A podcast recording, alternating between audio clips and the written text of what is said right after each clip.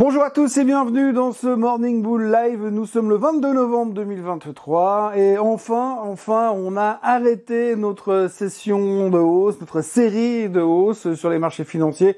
C'est pas que j'en suis content, mais c'est vrai qu'on peut pas toujours non plus monter, monter, monter, monter. Il y a bien un moment donné, il faut qu'on puisse baisser pour pouvoir l'acheter, pour pouvoir reprofiter de la hausse qui viendra derrière. Mais enfin, pour l'instant, voilà, on a stoppé momentanément cette hausse. Combien de temps ça va durer? J'en sais rien. Ce que je sais surtout, c'est que, eh bien, aujourd'hui, demi-journée quasiment, parce que les gens vont se barrer aux États-Unis. Et puis, demain, fermé aux États-Unis. Vendredi, demi-journée. Bref, je vous l'ai dit, ça va être Thanksgiving, ça va être super calme.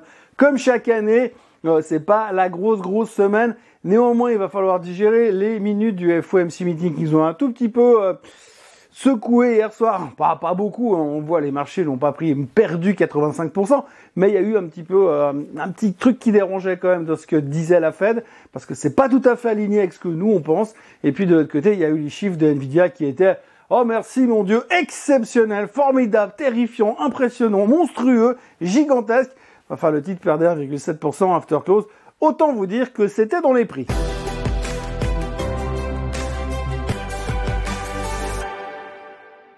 Alors aujourd'hui, on va essayer de faire relativement court parce qu'on a déjà pas mal abordé le sujet cette semaine. Oui, je vous ai déjà pris la tête avec pas mal de fois les résultats de Nvidia, les minutes du FOMC meeting. Grosso modo, commençons par les minutes. Alors les minutes, évidemment, ça a été fait, écrit, interprété, dicté avant euh, la connaissance du CPI, avant euh, tous les chiffres qui sont sortis, avant les NFP. Donc forcément, c'est un petit peu biaisé puisque la Fed n'avait pas connaissance de toutes ces améliorations économiques que nous, on a comme connaissance. Néanmoins, euh, la communication qui est ressortie de, des minutes, effectivement, ils ne savaient pas que l'inflation allait ralentir encore, ils ne savaient pas que l'emploi serait en train de ralentir.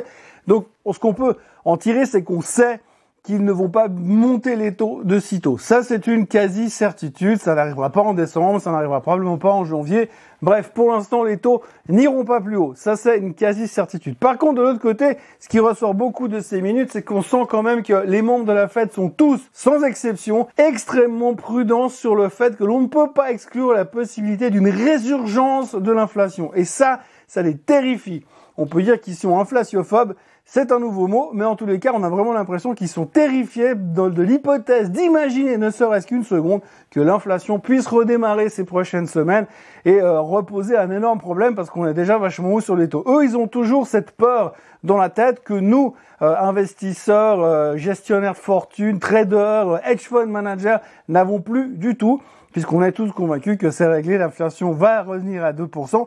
La Fed a besoin de chiffres, de concret et de certitudes. Pour l'instant, ils n'ont pas ces certitudes, donc ils restent clairement au quiche. Pas de hausse des taux à venir, mais clairement au quiche. Du coup, nous, on se pose quand même un tout petit peu les questions parce qu'on a quand même un tout petit peu prévu de baisser les taux l'année prochaine. Hein. Euh, si vous suivez ce qui s'est passé ces derniers temps, la plupart des investisseurs, des intervenants pensent que d'ici juin, on aura vu la première baisse des taux. Les plus optimistes en mars. Mais la Fed n'est pas du tout dans ce mood pour l'instant. Alors encore une fois, ces minutes datent du début du mois de novembre. Hein, et donc il y a pas mal d'informations qu'ils n'avaient pas. Il faut pas non plus oublier ça. Néanmoins, on a senti comme un, petit coup de froid hier soir sur les marchés. Et euh, eh bien on se demande. On se demande. Et peut-être que là, on va se calmer pendant quelques jours. Ça tombe bien parce que de toute façon, comme je vous l'ai dit, Thanksgiving, vacances, dinde, gravy, pinard, alcool et Black Friday vendredi. Donc, de toute façon, entre les deux, ça risque d'être relativement euh, calme, mais on va pouvoir réfléchir à tout ça. Deuxième sujet, les chiffres de Nvidia, bien sûr. Alors, je pourrais vous les décortiquer, je pourrais vous les euh, mettre euh, en ligne, je pourrais vous mettre tous les pourcentages, je pourrais vous mettre les milliards et les milliards qu'ils ont gagnés ces derniers trimestres, vous dire que c'était absolument fantastique, qu'il n'y a rien à dire sur les résultats de Nvidia. Euh, mais l'un dans l'autre, ce qu'il faut retenir, c'est qu'ils ont surtout pulvérisé, et c'est le mot pulvérisé encore une fois, les attentes dans tous les secteurs, absolument tous les secteurs. La seule chose, la seule chose qui laisse pointer un doute, c'est un, enfin non, il y a peut-être deux choses. Les deux choses qui laissent pointer un doute, c'est un, l'avenir, comment est-ce que ça va se passer au niveau de la croissance? Est-ce qu'il va y avoir quelque chose qui va se calmer en 2024 pour arriver à un ralentissement en 2025 pour l'instant, ils sont relativement optimistes, mais c'est pas très clair. Et la deuxième chose, c'est les exportations en direction de la Chine. Donc, on sait aujourd'hui que le gouvernement américain a interdit les exportations de, semi-conducteurs liés à l'intelligence artificielle à, destination de la Chine. Donc, du coup, eh bien, ça, c'est quelque chose qui risque de leur faire un petit coup de frein aussi au niveau de leurs revenus. Alors, ça se ressent pas trop ce trimestre, mais ça pourrait s'aggraver plus tard et c'est un petit peu le doute qui pèse. Le titre perdait 1,7% after close. Autant vous dire rien du tout. Mais ce qu'il faut vraiment retenir, c'est qu'on sent que les, marchés ont peut-être très bien vu ces excellents chiffres, mais ils ont beaucoup anticipé ces trois dernières semaines. Ce qui veut dire que là, on a quand même un tout petit peu l'impression qu'au niveau où se traite Nvidia, on est sur une fair value, même si ça reste quand même extrêmement cher encore. Donc voilà, grosso modo, c'était les deux gros trucs de la séance d'hier. La Fed et Nvidia, on n'est pas plus avancé qu'avant. Le marché s'est légèrement replié. Ce matin, les futurs sont légèrement, légèrement, légèrement négatifs. Mais encore une fois, là, jusqu'à lundi prochain, les Américains, il va falloir les oublier et compter uniquement sur nous-mêmes.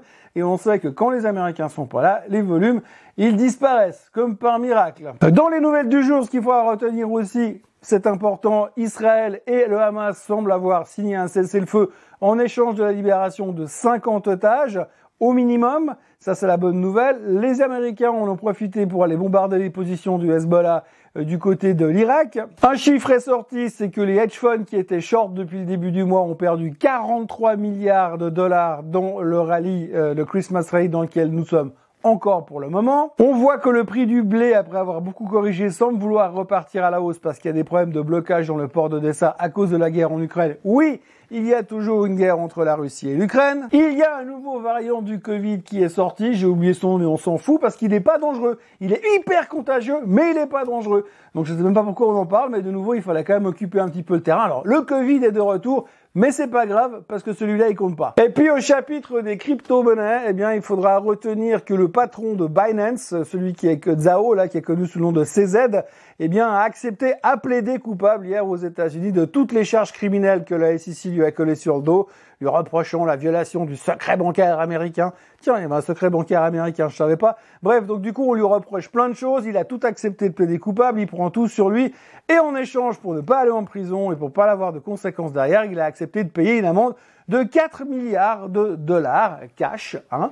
Euh, alors ne vous inquiétez pas, hein, il lui en reste 6 derrière personnellement, mais en tout cas, il quitte la direction de Binance, il reste actionnaire dans Binance, euh, mais voilà, donc euh, c'est une page qui se tourne au niveau des crypto-monnaies, après avoir démoli FTX, bon ça c'était l'escroquerie, maintenant ils ont démoli Binance, ils sont en train de s'attaquer à Kraken, on voit que la SEC a des intentions extrêmement positives sur le domaine des exchanges crypto aux États-Unis, on se réjouit de voir le, sort qui sera réservé à Coinbase. Pour ceux qui croient à ça, eh bien, euh, dans la théorie de l'Ozempic, vous savez, cette, ce médicament contre l'obésité, eh bien, on vient de sortir un ETF qui s'appelle HRTS, euh, qui a pour but d'investir dans 20 compagnies qui luttent contre l'obésité et contre les maladies cardiovasculaires.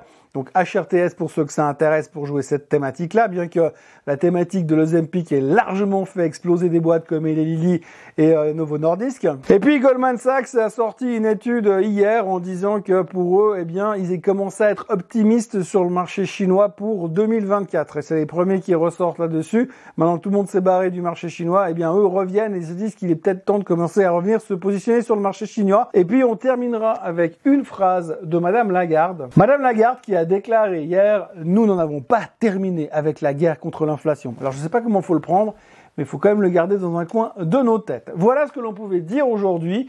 Euh, petite journée extrêmement contractée hier avec des nouvelles en fin de journée. Aujourd'hui, ça va être calme, très calme. Demain, ça va être mortel. Et puis après, on aura euh, vendredi qui sera Black Friday. Alors là, ce sera euh, tout le monde dans les magasins de vidéo pour acheter un écran de 1m85 de diagonale à 75% du prix. Et puis, on reparlera de tout ça pour y voir un peu plus clair au niveau des ventes du Black Friday. Et puis, on verra comment le marché euh, a perçu cette espèce de de calme, euh, de retournement de situation, on va dire, comme on a eu sur le marché hier. Est-ce que c'est durable ou est-ce que c'est juste une pause dans le Christmas Rally? Et la réponse, on l'aura sûrement la semaine prochaine. Mais pour l'instant, on va souffler, respirer et voir comment ça va se passer ces prochains jours. Pause. Sur ce, je vous souhaite une excellente journée. Euh, je vous recommande de vous abonner à la chaîne Suisse en français, de liker cette vidéo. Et puis peut-être qu'à partir de la semaine prochaine, on pourra reprendre une vie normale dans les marchés financiers on peut rêver. Passez une excellente journée et on se retrouve demain à la même heure et au même endroit. Allez, bonne journée à tous. Bye bye.